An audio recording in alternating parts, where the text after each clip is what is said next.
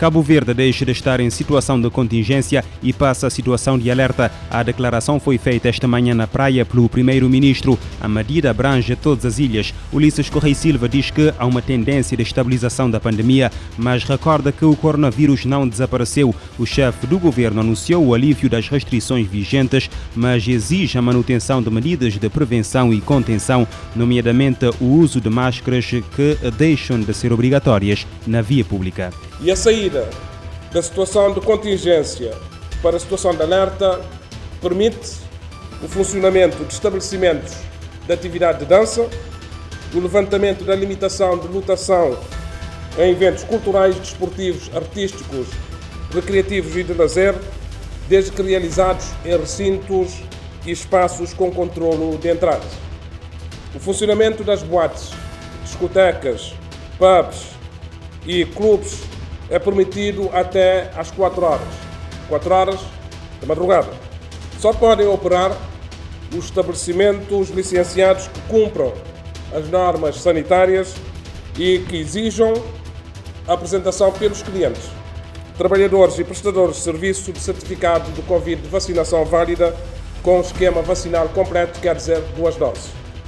No que diz respeito aos eventos culturais, desportivos, artísticos, recreativos e de lazer realizados em recintos e espaços com controlo de entradas, estes deixam de ter limites de lotação por motivos sanitários. O acesso do público a esses eventos é condicionado à apresentação de certificado Covid-19 com esquema de vacinação completa. O acesso a ginásios e academias continua a depender da apresentação pelos clientes do certificado Covid de vacinação válido. Continua a ser exigida a apresentação pelos hóspedes e clientes do certificado Covid válido de vacinação nos estabelecimentos turísticos e de alojamento local.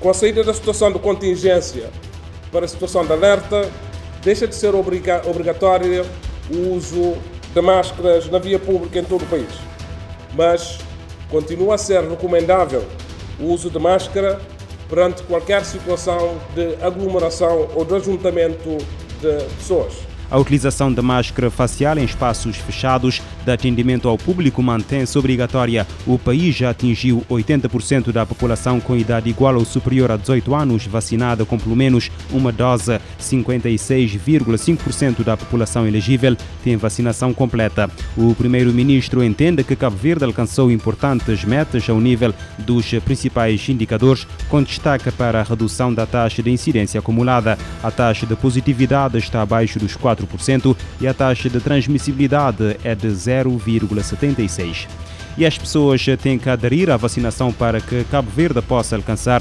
70% da população total vacinada. A afirmação é do Diretor Nacional da Saúde e foi feita uh, hoje à margem da declaração feita pelo Primeiro-Ministro ao país. Jorge Noel Barreto diz que estão criadas todas as condições para uma fácil vacinação da população. Em relação à segunda dose ou à, à taxa de cobertura da vacinação completa, já vamos a 56,5%, que também é um bom resultado, e uh, esperamos que muito brevemente uh, possamos atingir 70% de, de pessoas com uma primeira dose, mas entretanto é preciso que as pessoas compareçam para tomar as segundas doses, porque senão ficarão, uh, não ficarão devidamente protegidos e nós podemos ter uma situação de, de piora, de descontrole, o que terá as suas consequências que nós todos já conhecemos.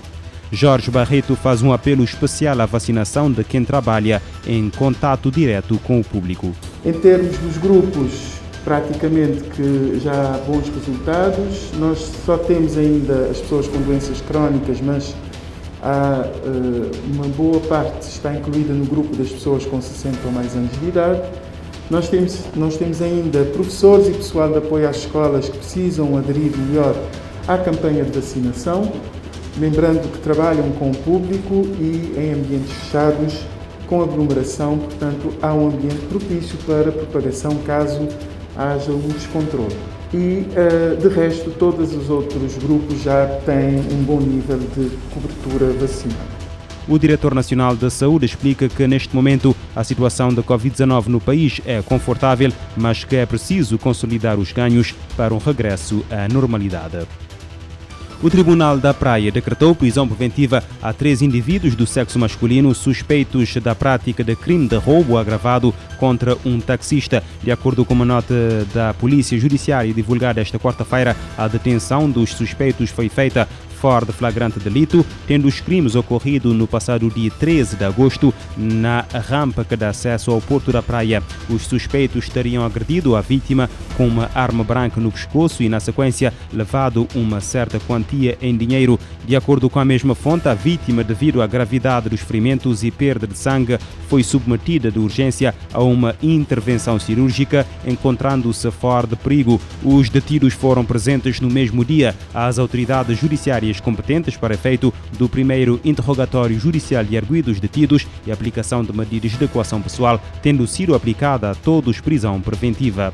Em Portugal, o Núcleo de Investigação Criminal da GNR eh, de Guimarães deteve esta quarta-feira um homem de 49 anos e uma mulher de 31 anos por tráfico de drogas em Guimarães. De acordo com a Guarda Nacional Republicana, o casal comprava o produto estupefaciente na zona do Grande Porto e vendia em Guimarães. A investigação decorria há cerca de oito meses e apurou que os detidos chegavam a deslocar-se eh, várias vezes ao dia ao Porto para adquirir droga que depois comercializavam. No âmbito da mesma eh, operação foi realizada uma busca domiciliária e apreendida heroína, cocaína e AX. Foi ainda apreendida uma cadeira, 143 eh, cartuchos, 3 telemóveis, um tablet, uma balança de precisão e 30 euros em dinheiro.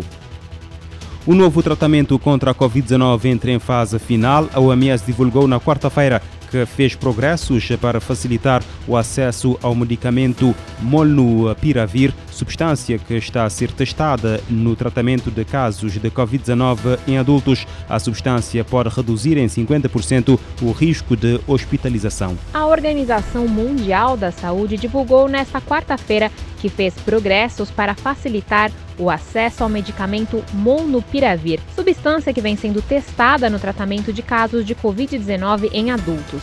Os relatos apontam que o medicamento antiviral oral pode reduzir o risco de hospitalização em pacientes com quadros de leve a moderado pela metade. A OMS explica que o Molnupiravir está em avaliação para inclusão no tratamento de Covid-19 e espera autorização para o uso nos órgãos reguladores. Se aprovado, será o primeiro medicamento oral para pacientes com o vírus em quadros de leve a moderado não hospitalizados. Com o avanço nas negociações com a farmacêutica dona da molécula, a expectativa é que genéricas cheguem a mais pacientes. Lembrando que a pandemia de Covid-19 ainda não acabou, a OMS fez novo apelo para que a indústria considere patentes abertas e transparentes, garantindo amplo fornecimento e acessibilidade para o gerenciamento efetivo da doença. O escritório da Organização Pan-Americana da Saúde afirmou que os países da região notificaram cerca de 800 mil novas infecções por Covid-19 e 18 mil mortes. O braço da Organização Mundial da Saúde nas Américas informou que os números são os menores em mais de um ano. Da ONU News em Nova York, Mayra Lopes. De acordo com a Organização Mundial da Saúde, o uh, Molnupiravir está em avaliação para inclusão no tratamento da Covid-19. Os relatos apontam que o medicamento antiviral oral experimental contra a Covid-19 pode reduzir o risco de hospitalização em pacientes com quadros de leve a moderado pela metade.